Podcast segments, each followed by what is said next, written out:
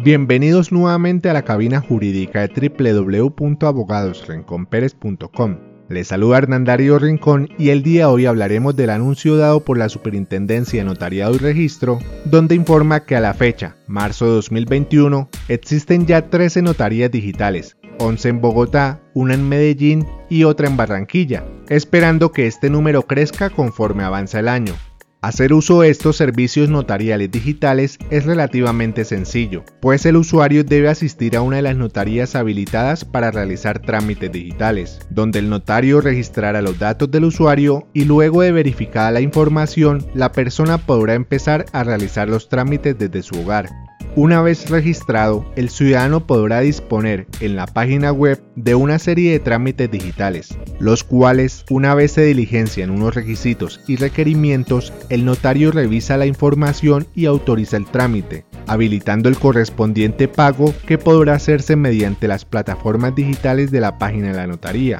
Por ejemplo, una persona podrá revisar una escritura pública y firmarla electrónicamente en caso de estar de acuerdo. Así las cosas, los trámites que podrán realizarse de manera virtual van desde una simple autenticación o compra-venta hasta la apertura o encriptación de un testamento.